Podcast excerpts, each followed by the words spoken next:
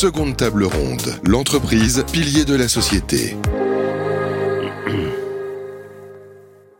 Bonjour, bienvenue à tous, bienvenue à tous ceux qui nous rejoignent pour cette deuxième table ronde sur l'entreprise pilier de la société. C'est au sein de ce colloque éthique euh, sur euh, l'affect, hein, quelle place dans l'affect euh, pour l'affect dans la société. Bah, ça tombe bien, on a des, invités qui nous rejoignent. On va faire le tour dans un instant. On, sera en, en compagnie de Natacha Pouget. Bonjour Natacha. Bonjour Fabrice. Euh, vous êtes senior manager des engagements extérieurs chez Philippe Maurice. Absolument. Philippe Maurice, France SAS, on est ravis de vous accueillir pour un thème euh, très intéressant. Toutes les entreprises peuvent-elles servir le bien commun?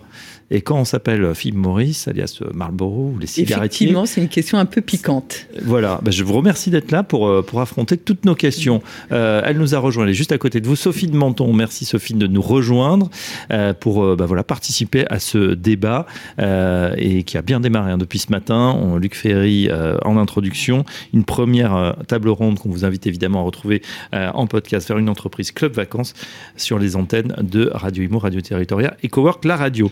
Euh, de l'autre côté de la table, eh bien, nous aurons euh, deux hommes. Hervé Le Sen, bonjour. Bonjour. Vous êtes coprésident de l'association Grignon 2026. On va tout savoir justement sur ce qui se passe au domaine de Grignon. Et vous, vous allez nous parler du mal-être agricole. Où est-ce qu'on en est et comment on prend ce sujet à bras le corps. À vos côtés, Frédéric Fougera. Bienvenue, Frédéric. Bonjour Fabrice. Vous êtes expert en communication, auteur du Dico de la com. La com est un métier, un DIRCOM n'est pas un démocrate, mais euh, vous vous intéressez aussi au management avec ce nouvel ouvrage, Le goût des autres, mes recettes de manager. Euh, avec vous, on va voir effectivement la place des relations humaines dans l'entreprise et leur évolution dans le temps. Vaste sujet. On démarre tout de suite avec vous, Natacha. Voilà, euh, je trouve cette question passionnante. Toutes les entreprises peuvent-elles servir le bien commun? En, tout cas, on a le sentiment que si on ne sert plus le bien commun aujourd'hui, bah, point de salut. Déjà, on, ne peut plus recruter. Euh, comment on fait quand on s'appelle Philippe Maurice et que, bah voilà, la, société, moi, on a quand même tous en tête, pour les fumeurs comme les non-fumeurs désormais, ces paquets de cigarettes qui qui sont assez euh, apocalyptiques au niveau des images qu'on montre. Euh, c'est un business, c'est un business, bon, on connaît tous euh, l'histoire, qui est en train de se transformer en tout cas. Absolument. Donc chez nous, le, bien commun, on l'envisage de deux manières. D'abord parce que vous produisez. Donc là, c'est un peu la vision saint-simonienne. Le progrès passe par ce que vous délivrez à, la société. Et donc nous, on y répond par l'innovation. On est conscient de la nocivité de nos produits historiques. On est le leader privé du marché des cigarettes. Cette nocivité est avérée. Donc, on a investi 9 milliards de dollars dans des nouveaux produits à nocivité réduite. C'est en, en, France, on connaît très bien la cigarette électronique, mmh. mais euh, nous, nous avons essentiellement investi dans le tabac à chauffer, donc qui est une technologie qui permet aux fumeurs qui n'arrivent pas d'arrêter de, de fumer de passer à une autre consommation nicotinique euh, moins dangereuse. Donc nous, on adresse d'abord ce, ce, point de la nocivité, donc en servant le bien commun, en adressant la question de la santé, et aussi on, arrive à, à, recruter en créant des droits et des devoirs euh, pour euh, nos salariés. On est une grande entreprise, on peut euh, avoir une vision, la, la porter et euh, la, la, décliner sur le marché. Donc, euh, par exemple, euh, pour vous donner euh, un exemple très concret, on permet depuis 2021 euh, aux nouveaux mmh. parents d'avoir bien sûr un, un congé maternité, mais au deuxième parent, on offre huit semaines de, de congé. Donc là, on a un impact double sur la parentalité, puisqu'on permet à nos salariés euh, d'avoir une vie de famille euh, plus riche, mais aussi on agit sur la société, puisqu'on a introduit la notion de deuxième parent, donc indifféremment euh, du genre. Et donc, cette vision, on la porte en France, mais on la porte dans 90 pays euh, du monde. Donc, mmh. euh, vous voyez, euh, là aussi, notre. Je reviens si sur vous le. Permettez, oui, oui. Si vous permettez, je voudrais quand même aussi réagir sur le fait d'entreprises euh, tabou, mal vues, etc. je pense que où quelque chose est complètement interdit, où ça existe, où on paie des impôts, combien d'impôts vous payez par an en France? L'industrie du tabac euh, a versé 16 milliards euh, euh, d'euros en 2021 aux caisses de l'État. Et donc, 16 milliards en tant que premier acteur. et donc, ce que, là, je m'élève un peu contre quelque chose. C'est pas l'entreprise qui qui conditionne vraiment les comportements. Si on va par là, le sucre est horriblement malsain pour la mhm. santé. Il y a, enfin, on met des voitures, l'alcool, n'en parlons pas. Oui, donc voilà, ce qui est très important, c'est ce que vous disiez, c'est ce que fait l'entreprise, sur quoi elle essaie de trouver des substitutions et, un facteur de progrès, parce qu'elle trouvé des... Euh, voilà, et par rapport à la convivialité, c'est intéressant, dans la mesure où... Euh, là, on, s'en est rendu compte, c'était un terrible facteur, je dis terrible, facteur de convivialité que de fumer dans l'entreprise. Les gens allaient se retrouver. Après, il y avait les, les coins fumeurs. Ensuite, ils ont été dehors, etc. Donc ça aussi, c'est une forme d'addiction, entre guillemets, mais euh, qu'il faut compenser. Et est-ce que vous avez pensé à ça? Alors, effectivement, il y a toute une société. Non, on fume au bureau du coup. Hein. Ah, euh, interdit. Alors, on voit des gens qui, qui vapotent. Non? Ah, qui vapotent, je sais pas ça. On les, on, les voit dans les bureaux. Euh, non, vous voyez pas ça? on euh, peut en voir dans des réunions. Là, les gens maintenant peuvent fumer à l'intérieur. Alors ça, je ne savais pas. Cela dit, d'abord, il y a une différence. Alors pas fumer les cigarettes, il y a des ça qui, plus. enfin, sauf dans dans certains bars où c'est bon, c'est où il faut aller dans d'autres pays. Euh, non, je suis d'accord avec vous. Mais je, je, reviens sur le côté de nocivité. On sait quand même que important. Pardon, vapotage, c'est autorisé ou pas dans l'entreprise? Donc pas dans les lieux collectifs. Si vous êtes seul dans votre bureau. Ah. Voilà. Très bien. Euh, j'en vois certains qui vont se reconnaître dans cette entreprise euh, qui fume euh, de temps en temps en réunion. non, je reviens sur la, question de la nocivité. Je trouve que c'est très bien déjà de, l'accepter parce qu'on sait que des milliards ont été investis aussi en lobby pour contrer cette idée que c'était nocif. Donc déjà désormais en 2022 et même un petit peu avant, c'est acté. Et maintenant finalement vous voulez pas contrer les effets parce qu'il y aura toujours peut-être vous dites des fumeurs, mais du moins leur proposer une alternative. En France, aujourd'hui, on a 11 millions de fumeurs. Ils sont euh, réguliers, occasionnels, euh, quotidiens. Quotidien. Et sans ça, 13 millions de fumeurs euh, quotidiens et, occasionnels. Aujourd'hui, ces consommateurs sont exposés à des messages sanitaires. Hein. plus personne n'ignore aujourd'hui la nocivité et la dangerosité de l'acte de fumer. ils sont contraints dans leur lieu de consommation. Vous évoquiez les, bureaux, les lieux collectifs. Malgré tout ça, ces gens fument. Hmm. Et donc aujourd'hui, la vraie question est qu'est-ce qu'on fait pour ces gens-là? Soit on les laisse dans euh, leur consommation euh, délétère, soit on considère qu'il faut les accompagner dans autre chose. Et donc c'est cette euh, réflexion qu'on a menée, comment traiter ces 11 millions de personnes? Et donc aujourd'hui, on arrive à les sortir de la cigarette, dans le monde, euh, en 2021, il y a eu 17 millions euh, de consommateurs qui sont sortis euh, mhm. de la cigarette grâce à ces nouveaux produits. Et dans les pays dans lesquels on a une antériorité suffisante pour voir les cohortes de, malades, on a constaté par exemple au Japon, où cette technologie est très bien implantée et représente aujourd'hui 25% des anciens fumeurs, on a aujourd'hui une baisse euh, des hospitalisations euh, pour les maladies cardiovasculaires euh, et pulmonaires. Donc là, on arrive de manière très objective à voir l'impact sur la santé publique et donc sur le bien commun. une question tout de suite pour Frédéric Fougera, qui est expert en communication. Quand vous entendez ce discours, là je m'adresse aux, aux, professionnels, qu'est-ce que vous en pensez? Bah, je, le trouve excellent. Je suis, complètement d'accord avec ce que disait Sophie. Il y a une forme d'hypocrisie euh, dans notre pays, dans nos pays, où euh, on autorise, euh, enfin, on ne sait ni interdire ni autoriser. Donc, on autorise en critiquant, on n'interdit pas en autorisant.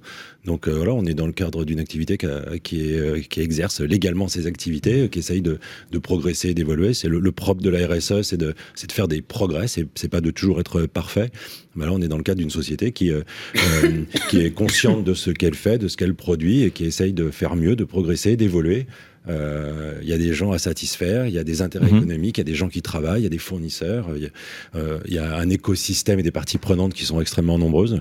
voilà, je trouve que l'approche est, est, intéressante et intelligente, si je peux me permettre. Une dernière question par rapport justement à, ce que vous disiez, ce, changement hein, aussi de, paradigme et de euh, chez Philippe Maurice. Est-ce que ça veut dire que dans les pays finalement où il y a moins peut-être de, contraintes, euh, c'est une démarche que vous faites également?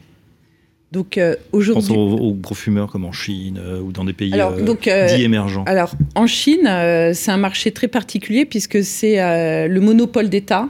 Euh, qui euh, contrôle euh, la vente de cigarettes. Donc nous, on n'est pas présent en, Chine.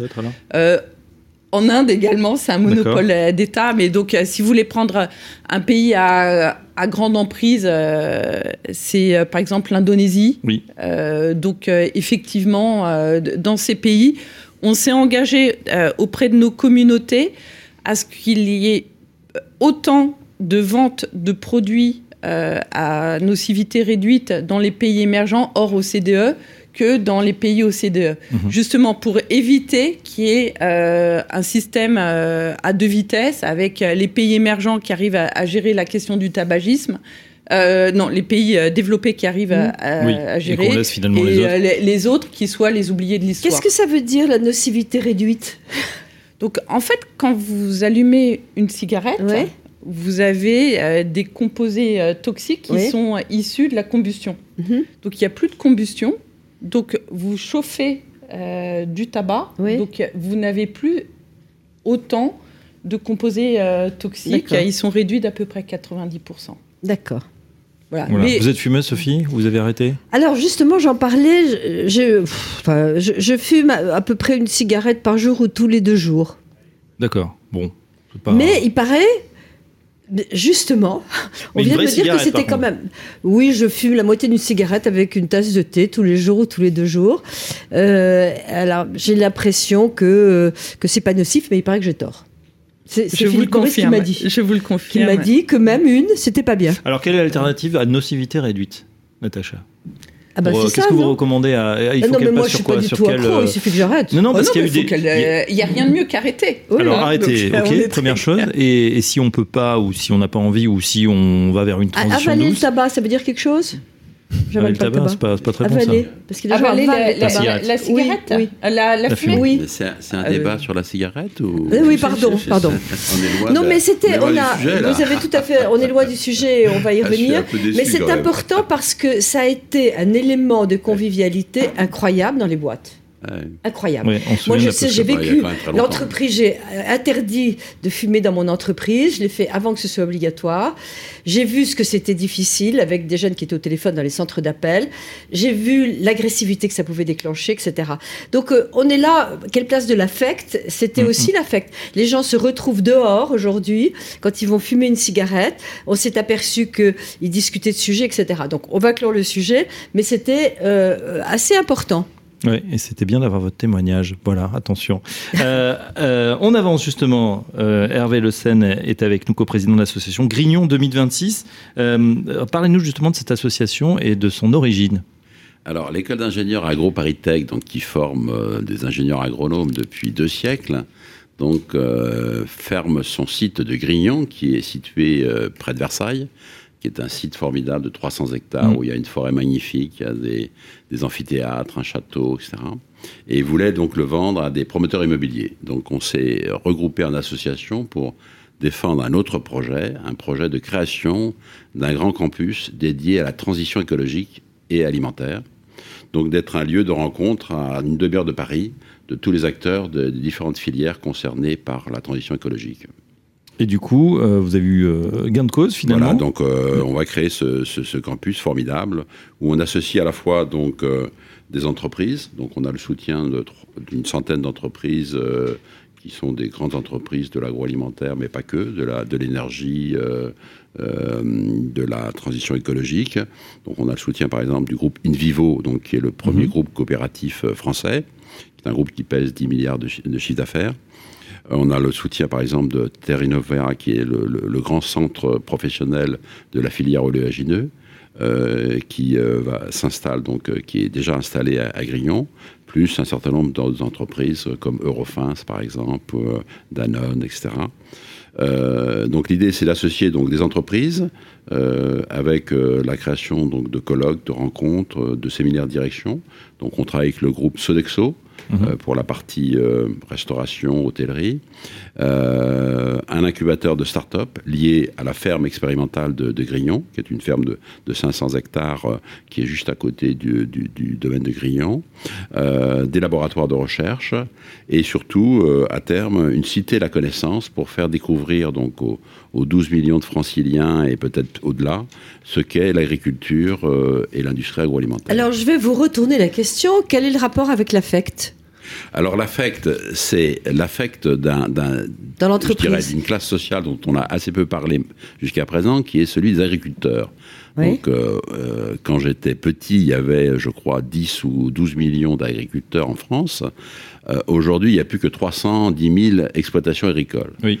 Donc c'est une profession euh, qui, comme vous le savez, donc, euh, est une profession difficile. Hein. Ce sont des, gens qui travaillent 12 ou 14 heures par jour, euh, qui souvent ont des salaires de misère, qui sont aujourd'hui un peu, je dirais, victimes du, du green bashing. bon, on leur reproche beaucoup de choses sur le, les questions écologiques alors qu'ils font énormément d'affaires, énormément d'efforts. Et on se demande pourquoi ces gens continuent. Parce qu'on a Il y en a beaucoup qui jettent l'éponge, hein, d'ailleurs. Hein. beaucoup jettent l'éponge, mais beaucoup de, jeunes veulent absolument devenir agriculteurs. Pourquoi? Parce que c'est un métier passionnant. Hmm. C'est un métier justement où il y a une affect extraordinaire. Euh, une affect par rapport à quoi? Une affect par rapport au travail, par rapport euh, à l'environnement, mais entre, par rapport aux ce animaux. Ce sont des entreprises comme les autres, en fait, je suis d'accord. Voilà, ce sont des entreprises comme les autres, euh, mais qui ont en plus, je dirais, un supplément d'âme, puisqu'on travaille avec la nature, avec le vivant. Euh, on produit une richesse qui est, on, s'en est bien rendu compte au moment du Covid et au moment de la guerre d'Ukraine, qui est essentielle, qui est la, production agricole mhm. et alimentaire. Donc ça pose la question de la souveraineté de notre pays en matière euh, agricole et alimentaire. Donc ce sont des gens formidables. Mais ils sont très aimés. Qui, sont très aimés, mais qui sont aussi l'objet de critiques qui ne sont pas toujours très justifiées, parce que je peux vous dire qu'ils font des efforts énormes effectivement en matière d'écologie. Euh, et de même pour euh, l'industrie agroalimentaire, puisque, euh, comme vous le savez peut-être, l'industrie agroalimentaire utilise 70% de la, production agricole française. Donc, nos entreprises, puisque moi j'ai fait toute ma carrière, enfin j'ai créé une entreprise dans les, dans les arômes pour l'industrie agroalimentaire. Donc, les entreprises agroalimentaires font énormément d'efforts pour euh, produire des, des, aliments de, qualité euh, et la, démarche RSE et l'affect aussi en entreprise. Et, j'aime ma boîte, donc j'aime ma boîte, en fait vous aimeriez euh, que ça s'adresse aux agriculteurs, qu'ils qu'ils se manifestent, que... Bah, pourquoi pas oui, Pourquoi pas intégrer les agriculteurs à, à ce formidable euh, événement de J'aime ma boîte, absolument. Le moment, vous êtes un bon ambassadeur de ça, mais je pense qu'on ne on les considère pas suffisamment comme des entrepreneurs. Tout à fait. ce sont des entrepreneurs. Parce que aussi le tissu est très éclaté. Hein. Enfin, je passe sous votre contrôle, mais c'est vrai qu'on a, bah, comme les grandes entreprises du CAC 40, quelques grandes, très grandes exploitations, quelques grands groupes. Euh, certains euh, sont, sont cotés, même. Enfin, on connaît Bonduel, etc. Et puis après, c'est des toutes petites. il y a à peu près 12 000, entreprises, beaucoup de PME. Et ils font pas beaucoup grève, hein, je crois, cela. Comment Ils font pas beaucoup grève, je pense. Euh, ils font pas beaucoup grève, ils font même pas du tout grève. pendant, la pandémie, ils étaient même au boulot euh, tous les jours pour assurer notre alimentation. Quel est, le quel est le rapport justement avec le, domaine de Grignon? Il être associé à la démarche Absolument. Le domaine de Grignon, donc c'est ce projet de campus euh, de la transition écologique où on veut faire discuter bah, tous les acteurs de la filière, c'est-à-dire bien sûr les agriculteurs, mais aussi les transformateurs que sont les industriels, les distributeurs, puisque la grande distribution est, joue un, rôle mmh. déterminant, euh, et puis euh, les chercheurs, les entrepreneurs euh, et les étudiants, bien évidemment. Donc tous, tous ces gens-là réunis sur un même lieu avec, on a 300 hectares, donc avec des laboratoires, euh, un incubateur de start-up. Euh. Et est-ce qu'il y a une, psychologie particulière par rapport à, à, justement euh, j'aime ma boîte Est-ce que ce centre a quelque chose de, de particulier dans le relationnel, dans donner un sens aux entreprises, bah, on s'est rendu compte, On s'est rendu compte parce que le, je dirais L'idée, c'est aussi de, créer des événements, euh, donc des, un peu comme aujourd'hui, mais sur un lieu dédié, mhm. euh, donc des colloques, des rencontres. Donc on s'est rendu compte que ce qui faisait la richesse de ces, de ces rencontres, c'était de pouvoir se frotter à différents milieux.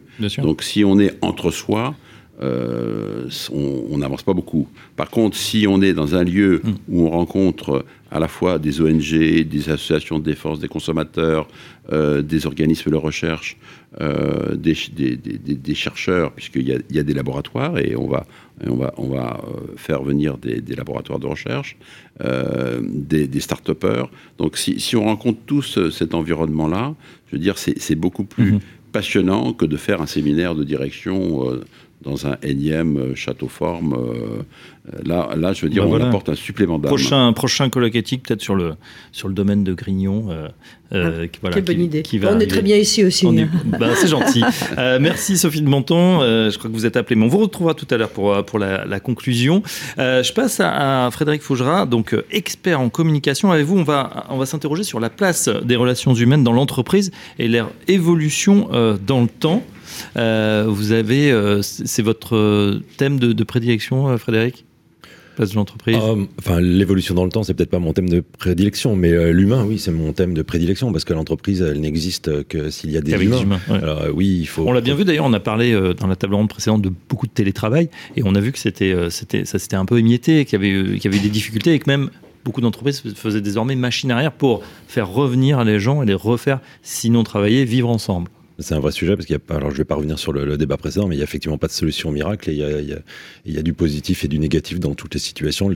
Ça n'échappe pas au télétravail. Et pour revenir à votre question, oui, l'humain, c'est euh, c'est peut-être quand même la chose essentielle. On dit souvent que la, première richesse de l'entreprise c'est son capital humain, mais il faut aller au-delà du discours et de et la de la jolie formule. Il faut après l'appliquer au quotidien, le faire vivre et surtout le faire ressentir tant à ceux qu'on recrute que à ceux qui travaillent dans l'entreprise et qu'il faut aujourd'hui savoir préserver puisque une des difficultés de l'entreprise aujourd'hui, c'est justement que les talents euh, ou que les compétences, c'est deux, choses différentes, euh, n'échappent pas à l'entreprise. Euh, et là, c'est dans l'action et non plus dans le discours que ça se passe. Alors, j'allais justement vous poser la question est-ce qu'il y a des bonnes recettes pour justement développer cet affect Par exemple, en, alors, en communication, qui, est votre sujet, on a, l'impression que, on l'a dit tout à l'heure dans, dans le précédent débat, que quand on a on est en prise avec le, patron finalement, qu'on peut lui parler, qu'on peut communiquer avec lui et qu'il y a une bonne communication aussi descendante, ça se passe beaucoup mieux. Bah, vous avez résumé avec le verbe communiquer. Si on peut communiquer, si on peut échanger, ça veut dire qu'on existe. Ça veut dire qu'on a une place, ça veut dire qu'on est considéré, ça veut dire qu'on est écouté, ça veut dire qu'on a un droit à la parole. Euh, ça ne change pas le rôle du patron qui est de décider. Le rôle du patron, c'est d'avoir une vision euh, au début, puis c'est de décider à la fin. Mais euh, pendant, pendant tout ce processus, il y a du travail, il y a de la collaboration, il y a de l'écoute, il doit y avoir de l'échange d'idées. Mhm. Et si le collaborateur euh, n'a pas sa place d'entreprise, s'il n'a pas une, un rôle, une mission précise, s'il n'a pas sa place dans l'organisation, c'est ce que je voulais dire plus tôt précédemment, euh, euh, s'il ne peut pas échanger, s'il n'apporte pas quelque chose, s'il n'est pas convaincu qu'il a été recruté parce qu'il est plus compétent qu'un autre pour faire son travail, un patron ne doit pas avoir peur de s'entourer de gens qui sont plus compétents que lui, sinon il n'a qu'à gérer son entreprise toute seule. Donc c'est toute cette considération qu'il va y avoir autour du collaborateur qui fait que tout d'un coup, et qui crée de l'affect, parce que nous sommes des humains, Hein.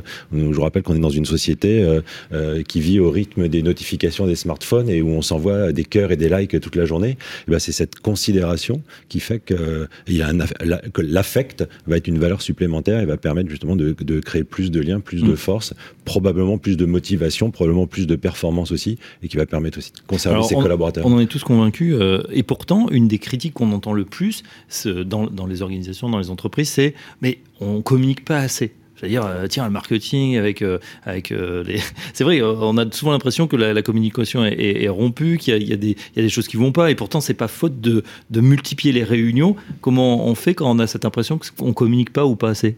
Alors on, utilise le verbe communiquer non pas dans le sens promouvoir ou valoriser, mais dans le sens en fait échanger et collaborer. Oui. On, comme le, le, le, verbe communiquer est utilisé avec euh, avec euh, différents sens. Mais vous avez raison, on est euh, on est. On entend les problèmes de communication, voilà, d'une manière générale. Mais là, il s'agit plutôt de communication managériale ou en fait de collaboration entre les personnes. Mais on passe une des erreurs dans l'entreprise et souvent plus les entreprises, les, les organisations sont importantes, plus elles aiment se réunir. Mm. Mais dans une réunion, s'il n'y a pas d'écoute active si chacun vient uniquement pour déverser ce qu'il a à dire et que quand une personne s'exprime, vous, vous n'attendez que votre tour pour dire ce que vous avez à dire, mais vous il n'y a eu aucune écoute active, alors il n'y a aucune collaboration et vous perdez beaucoup, beaucoup de temps. Et ça, c'est extrêmement nocif au sein de l'entreprise. c'est coûteux, c'est nocif, c'est démotivant et ça ne fait pas avancer l'entreprise, ça ne l'aide pas à avoir des performances. et pourtant, on sait, hein, il y a beaucoup de formations, justement, il y a même des formations sur les réunions, arriver à l'heure, préparer l'ordre du jour, etc. Ben, elles sont certainement insuffisantes, en fait. Hein. Y a, on a des grands discours sur la formation, mais la réalité, qu'est-ce qu'on fait comme formation réellement dans l'entreprise? On n'en fait, pas, on fait pas tant que ça. On n'en fait pas tant que ça. Euh, on fait réagir euh, Joseph Taïfé qui nous a, réuni, qui nous a rejoint, pardon, euh, secrétaire général de, de Plast Alliance. Joseph, que qu'est-ce que ça vous évoque justement ces, j'allais dire, problèmes de communication, mais non, justement, cette communication? C'est surtout la communication euh, médiatique sur l'entreprise et d'une manière générale euh, l'industrie. Hein. Il, y a, il y a quelques temps, on avait entendu euh, une représentante un peu de ce que Luc Ferry indiquait, les, la, les pastèques, hein, de parler du droit à la paresse. Donc on mmh. est dans l'entreprise bashing aujourd'hui, c'est-à-dire qu'aujourd'hui l'entreprise et même l'industrie depuis, depuis un certain temps est dénigrée. Ceux qui travaillent dans l'industrie sont mmh. considérés comme des pollueurs, quel que soit le type d'industrie. Après on s'étonne qu'on trouve pas la main d'œuvre pour, pour travailler ou qu'on n'arrive pas à communiquer. Euh, et en l'occurrence, bah, aujourd'hui, le personnel, nous, on, représente l'industrie plastique, mais j'ai envie de dire, ça pourrait être également sur le nucléaire ou sur d'autres types de, euh, on va dire, de, secteurs. Euh, c'est qu'on fait des choses utiles pour aujourd'hui. Hein. Quand vous dites le pilier de la société, aujourd'hui, si vous enlevez le plastique, les hôpitaux y ferment. Vous avez la plupart des supermarchés qui pourront pas produire effectivement des, aliments à les conserver. vous avez les automobiles qui sont, qui sont, constitués de plastique, etc., qui pourraient pas rouler, etc. Pareil pour le nucléaire. Donc aujourd'hui, après des années, on va dire, de nucléaire bashing qu'on a eu, les gens commencent à se rendre compte qu'effectivement, euh, on avait une, une, industrie qui était performante et écologique. Et surtout moins cher. En tout cas, et, surtout, et surtout moins cher. Ça pourrait aider. Et surtout moins cher. Mais aujourd'hui, les, les, salariés, dans la part de l'affect qu'ils ont, ils ont quand même un peu, il y a ce côté un peu prophétie autoréalisatrice, c'est-à-dire qu'en fait, à force de voir dans les médias qu'on leur dit tous les jours que euh, l'industrie ou l'entreprise euh, c'est mal, votre patron on, est, est, méchant. Va, je, je, là, Sophie de Menton avait énormément communiqué sur la fameuse publicité sur mon patron me refuse le congé parental. Enfin, ça fait, mhm. ça fait partie des mêmes, euh, on va dire, de la même idéologie. C'est-à-dire qu'on a une attaque euh, globale hein, qui est, qui, qui, est pas du tout liée, on va dire, à notre sens, même à l'écologie ou à quoi que ce soit. C'est une attaque contre, contre l'entreprise, contre l'industrie, contre ceux qui travaillent. D'autant que le changement ou le progrès, par exemple, si on parle d'écologie ou de pollution, les solutions sont dans les entreprises. C'est vous qui les avez. Euh, Phil Maurice qui décide justement de, de passer à des produits peut-être euh, moins nocifs. Euh, c'est un progrès de toute façon par rapport à ce qu'il y avait il y a 10 ans. Moi, je suis convaincu qu'on est une part de la solution. On a des problèmes collectifs et l'entreprise est une part de la solution euh, à ces problèmes. Donc, dans le domaine euh, écologique, je suis sûre que l'industrie euh, du plastique investit beaucoup plus que les pouvoirs publics dans une nouvelle euh, génération euh, de, plastique. Vrai. Donc euh, ne, les mettons pas à, part parce qu'on se priverait de talents qui font avancer ce bien commun et cet intérêt général. Ouais, on a le sentiment aussi parfois que l'entreprise c'est une entité ex nihilo, c'est-à-dire que voilà c'est l'entreprise, ça peut être, on va pas donner de nom, mais l'entreprise du pétrole, l'entreprise du, tabac, etc. soit le grand méchant loup, soit quelque chose qui, qui, qui vit sa propre vie sans qu'il y ait des gens à l'intérieur. Mais il faut quand même le dire, il y a quand même des hommes et des femmes qui travaillent au jour le jour, je pense, et qui ont conscience de toutes ces notions. Il y a même sûrement des non-fumeurs chez Philippe Maurice. J'en suis une. Euh, et effectivement, euh, ce qui m'a frappé là dans notre échange, euh, c'est les propos de Frédéric sur la considération. Oui. et je pense que c'est vraiment le, mot-clé pour euh, générer euh, de l'affect et faire qu'il y ait cette adhésion à un projet, à un projet euh, collectif. Et, on a parlé de télétravail, mais il y a aussi des nouvelles organisations de pilotage de projets. Nous, on, travaille beaucoup, on travaille beaucoup en mode projet. Ça veut dire qu'on peut prendre un junior, mais qui a, la pêche, qui a une capacité à, générer euh, de l'enthousiasme euh, autour de lui, on lui donne un problème à gérer, mmh. il construit une petite équipe, et il est chargé de trouver une solution au problème posé. D'accord. Donc alors bien, euh, bien, bien, sûr, ça va pas être trouver la quatrième génération de réacteurs nucléaires, mais en, revanche, ça va être très pragmatique et il va être reconnu par l'équipe qui, qui l'a rejoint euh, et qui le retrouve autour de ce projet et euh, la direction générale qui lui fait confiance, indépendamment de son statut, de son âge, de ses origines, pour trouver cette solution. Donc l'entreprise, c'est aussi ça, et je trouve qu'il faut le, dire.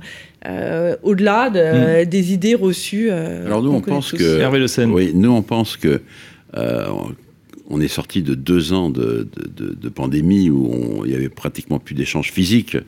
Euh, on pense que ça va être le grand retour quand même de, l'échange physique et de la rencontre.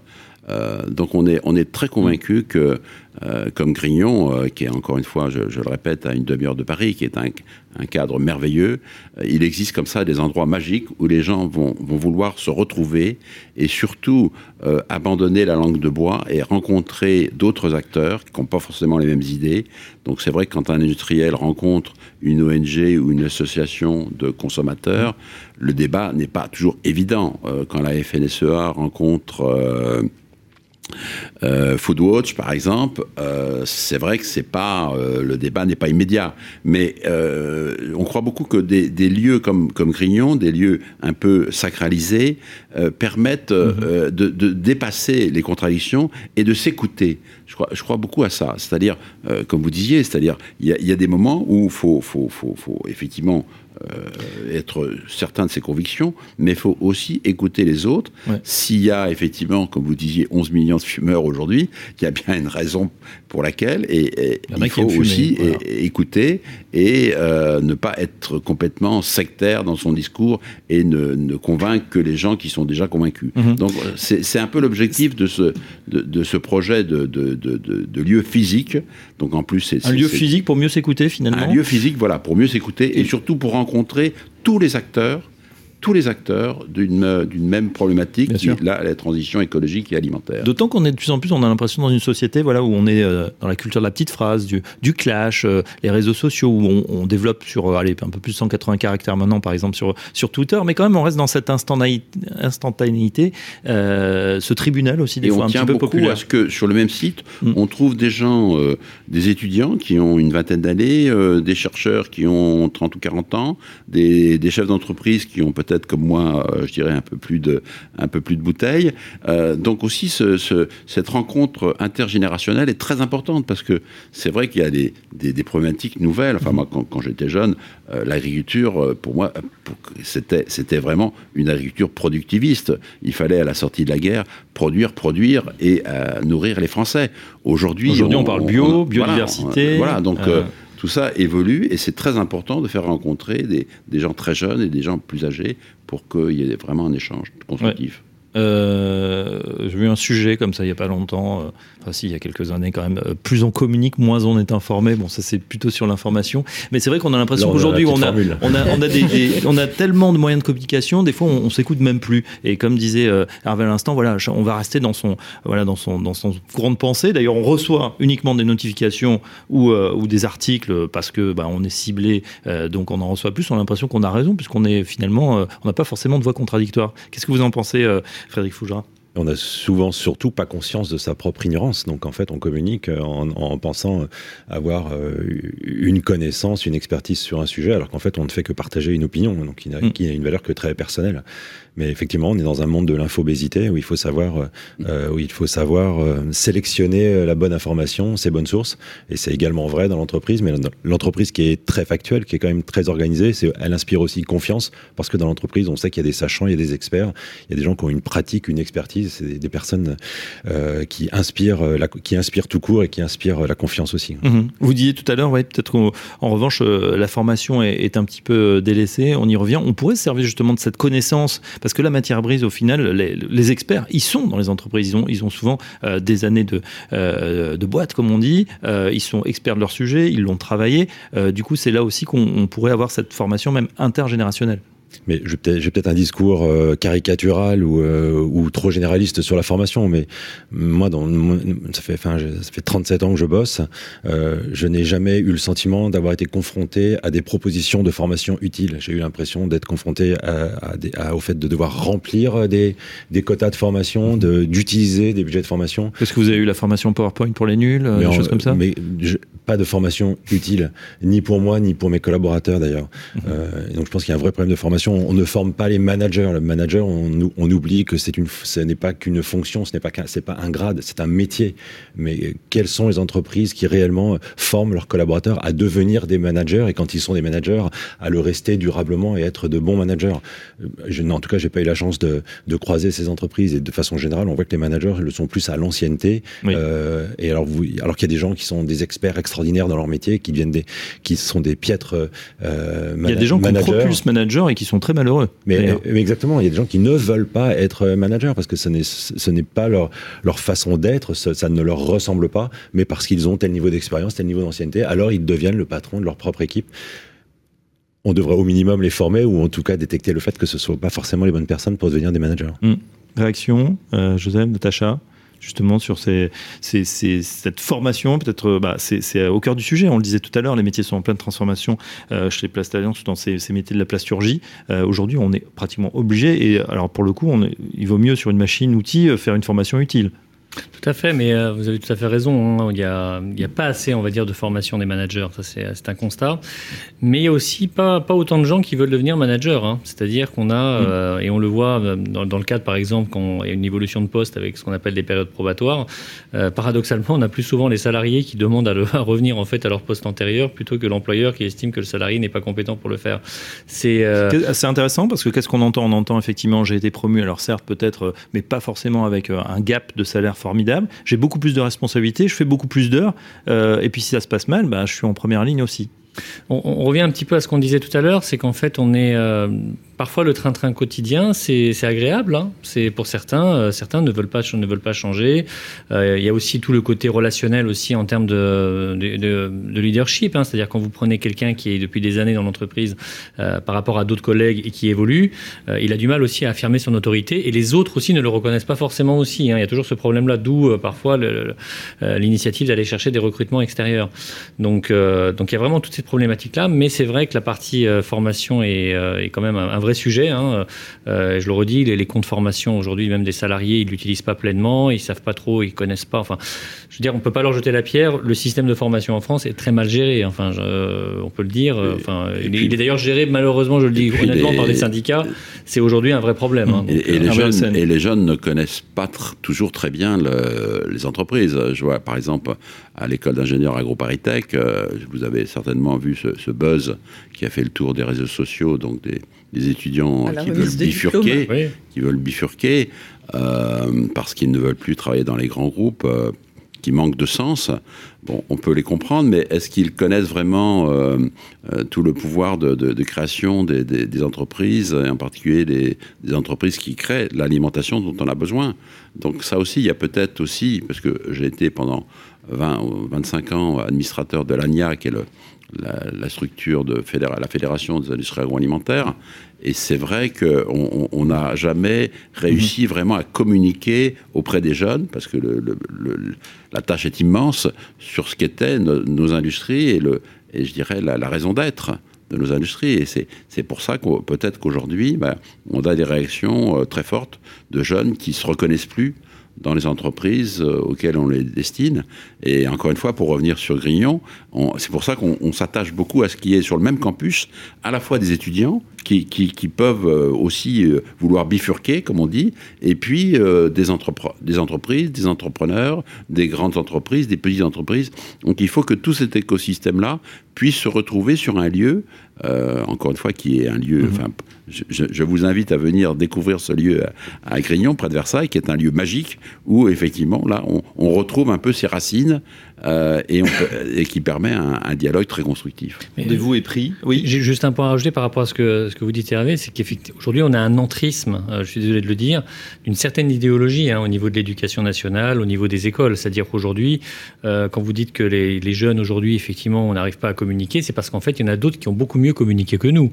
C'est-à-dire qu'en fait, et les, jeunes dont vous parlez, mais même des, petits-enfants aujourd'hui, dès, dès, quasiment maintenant, on va dire la primaire ou le collège, on leur dit effectivement telle industrie, tel produit, c'est pas bien, etc. Enfin, il y a tout un, on va dire, un, entrisme idéologique qui a été fait mhm. et que malheureusement, et alors guerre, nous, on leur demande pas forcément de ne pas le faire, on demande juste d'être à armes égales, c'est-à-dire de laisser aussi les entreprises, de pouvoir aussi venir voir euh, les jeunes, de pouvoir aussi également leur montrer ce qu'on sait faire. Et aujourd'hui, malheureusement, on a, et, euh, on va dire, une éducation nationale qui euh, sélectionne, on va dire, les, moyens pédagogiques qui sont, qui sont mis en œuvre. Et nous, aujourd'hui, les entreprises souhaiteraient justement être plus en contact avec mhm. justement le, les, jeunes enfants pour pouvoir aussi leur montrer les bienfaits et le caractère pilier justement des, des sociétés. avec une dévalorisation souvent des métiers manuels, métiers techniques, alors qu'ils sont en train de se transformer que le, même un agriculteur, hein, c'est un agriculteur 2.0. On peut le voir par exemple, alors une fois par an au salon de l'agriculture. Alors beaucoup de réactions. Natacha d'abord. Oui, moi je pense que les entreprises doivent être aussi très claires sur leurs projets. Euh, on ne peut pas euh, vouloir euh, recruter si on n'a pas un projet qui est annoncé derrière. Donc c'est aussi aux entreprises d'annoncer très clairement mhm. des horizons à moyen terme 2025 et au-delà et comme ça, on permet une adhésion et il y a une attractivité. On sait pourquoi on vient. On vient pas seulement pour euh, accomplir une tâche et percevoir un salaire. On vient parce qu'on est contributeur d'un projet général qui nous dépasse. Et donc, euh, nous, euh, Philippe Maurice, c'est une marque employeur, on peut imaginer, qui n'est pas la plus attractive d'un point de vue spontané.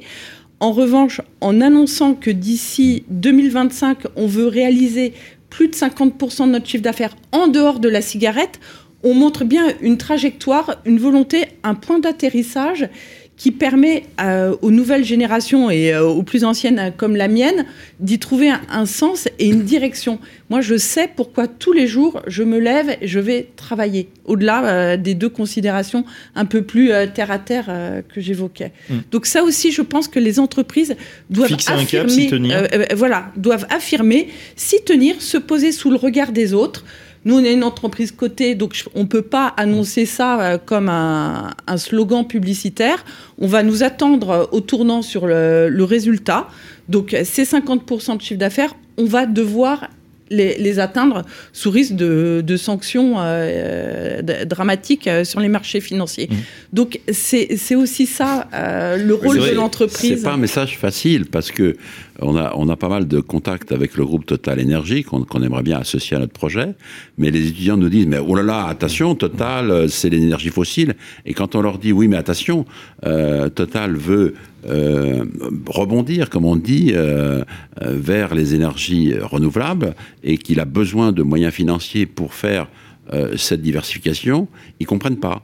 Avec des jalons, une objectivation, euh, on arrive à matérialiser cette volonté. Je pense qu'aussi, il faut qu'on s'engage, nous, entreprises, sur des objectifs tangibles et pas seulement sur des incantations à, être meilleurs. Ce, sont des discours qui sont difficiles à tenir parce qu'on est mm. face à des populations qui sont très impatientes, qui veulent des résultats immédiats. Et quand on leur dit qu'un groupe comme Total sera peut-être dans 20 ou 30 ans le leader européen des énergies renouvelables, ils n'y croient pas parce qu'ils veulent des résultats euh, de demain matin. Et pourtant, dans les chiffres, c'est déjà le premier investisseur. Ah oui, absolument. Et on a beaucoup de mal à les convaincre. Frédéric Fougera, euh, réaction également je vais réagir aux, propos précédents sur la, mauvaise image euh, ou l'image parfois dégradée ou insuffisamment valorisée de l'entreprise, juste pour rappeler qu'il y a un homme dans les années 80 dont le message a été un peu brouillé ensuite parce qu'il a fait de la politique, il a été dans le monde du sport, dans le monde de la finance, mais Bernard Tapie, c'est quand même une personne qui a beaucoup contribué à valoriser l'image de l'entreprise, de l'entrepreneuriat. Donc c'est intéressant de voir qu'il y a quand même des, personnes qui peuvent porter ce message-là. Après, il ne faut pas être non plus multitâche parce que ça risque de brouiller le discours, mais ça a quand même été une personne qui a été euh, très utile pour l'image de, l'entreprise et des entrepreneurs. C'est vrai, euh, avec un côté un petit peu sulfureux. Très euh, clivant, très sulfureux, mais, mais parce qu'il sait il s'est diversifié. Voilà. exactement. Non, non. Après, c'est vrai qu'on peut s'interroger sur la place des, champions, même des, euh, voilà, des héros un petit peu, un petit peu comme Steve Jobs, des, valeurs. C'est vrai qu'on les voit plus du côté des États-Unis, euh, des start-upers euh, comme ça qui sont par des réussites effectivement brillantes. Ça commence à arriver aussi en, France. On voit Babacar, Frédéric Mazzella, on voit effectivement des, licornes qui apparaissent et qui sont plus sympathiques finalement que le patron, pourtant de formidable réussite, Bernard Arnault, François Pinault, etc. mais c'est vrai qu'on a encore du mal à, peut-être valoriser en termes de communication. Là, je, vous interroge, vous qui êtes un pro de la, com, qu'est-ce qu'on peut faire pour redorer le blason aussi? Parce que c'est important aussi d'être que, cette entreprise, si on veut avoir de l'affect, qu'elle soit incarnée. Mais il, y a vraiment une question de culture. Euh, euh, entre la culture anglo-saxonne et la culture latine, on a des comportements très différents euh, face à la réussite, face à l'argent. chez les anglo-saxons, afficher sa réussite, afficher son salaire, c'est quelque chose de très valorisant et, c'est montrer ce que l'on sait faire, ce n'est pas montrer à l'autre qu'il serait inférieur mhm. parce qu'il n'a pas votre réussite. On est, on est dans les pays latins comme en France, dans une culture un petit peu différente où euh, on préfère vivre caché, gagner de l'argent, c'est éventuellement honteux. On gagne, si on a gagné de l'argent, c'est qu'on aurait volé quelqu'un. C'est, c'est pas parce qu'on a réussi quelque chose. Donc euh, au, niveau, au, niveau de la communication, c'est beaucoup plus compliqué parce que c'est une mentalité. C'est une question de mentalité et de, culture profonde. Est-ce que ça évolue un petit peu Vous avez l'impression les uns et les bah, autres? Vous l'avez dit en fait dans votre question, vous, vous évoquiez les, vous évoquiez cette évolution. Il y a une, nouvelle approche des nouveaux entrepreneurs. Non, j'ai l'impression que grâce aux start finalement. possible. Euh, euh, voilà, on, peut dire ce qu'on veut de la Startup Nation, mais ça a infusé quand même. On se dit, ah, on est capable par rapport à un French bashing. Hein. tout à l'heure, on parlait d'entreprise bashing ou d'industrie bashing. On a l'impression qu'aujourd'hui, euh, tiens, on, est fier aussi, on commence à être fier, un peu plus fier de nos, de nos belles réussites tricolores. Parce que les start-upers sont entre guillemets des petits, donc le petit est gentil, c'est le gros qui est méchant chez nous. Mm. Donc le, petit est gentil, s'il devient très gros, à mon avis, tout d'un coup, il deviendra un peu moins, moins sympathique. Mais, mais on est quand même dans une évolution, vous avez raison. Mm. Euh, en, résumé, en conclusion, il nous reste quelques, quelques minutes. Là, on voit que l'entreprise pilier de la société, ça, je pense qu'on est bien d'accord. Euh, c'est là où on se retrouve, c'est là où on peut servir. Alors, sinon, de bien commun, en tout cas, on a, on a compris. Inscrire une trajectoire. Euh, dans lequel on se sent bien, parce que bah, c'est vrai que c'est pas évident d'être dans une entreprise qui est critiquée. Je pense aussi, au, bah, par exemple, on parle beaucoup de Total. Euh, bah, il y a ceux qui font les grèves, mais enfin, il y a je sais pas combien de milliers de, salariés en France et dans le monde. Ils sont peut-être pas tous euh, à mettre dans le même panier. Et puis eux-mêmes il y en a sûrement qui sont fiers, et, je pense que c'est la majorité. les uns et les autres, qu'est-ce que vous pensez justement de cette notion au-delà de l'affect, hein, de, se dire, on a parlé de sens commun, on a parlé de formation euh, du coup, pour vous, euh, euh, Natacha, vous nous avez bien expliqué. L'idée, c'est que il faut un cap, il faut une direction, il faut que finalement la, société et ceux qui l'incarnent soient très clairs sur le projet. Sur le projet et prendre en compte toutes les parties prenantes et permettre qu'il y ait cet alignement d'intérêts communs. Donc euh, avec l'interne, avec l'externe, j'étais sensible quand monsieur exprimait aussi euh, le rôle de l'entreprise. Euh, le, rôle de l'entreprise vis-à-vis de ses fournisseurs. C'est tout ce microcosme mm. qui conjointement va, va concourir à l'intérêt général. on parle même d'écosystème, hein, de la même façon qu'un écosystème vivement, l'entreprise, de toute façon. Hervé le sait justement. Et, et, surtout, je pense que encore une fois, j'y reviens, j'insiste, d'avoir quelques lieux magiques comme ça, où les gens prennent le temps, parce que à Grignon, euh, l'idée c'est de faire des, rencontres, non pas comme ça en une heure, deux heures, mais carrément une journée, voire deux journées, euh, passer des soirées ensemble, discuter très profondément avec des gens qui ne sont pas du tout d'accord avec vous. Et je pense que c'est ça qui est important dans notre vie d'aujourd'hui, c'est d'avoir cette capacité d'écoute sur une période relativement longue. Donc arrêtons ces, visio, ces visios euh, Teams, Zoom, etc., où on passe d'un truc à un autre sans, sans approfondir.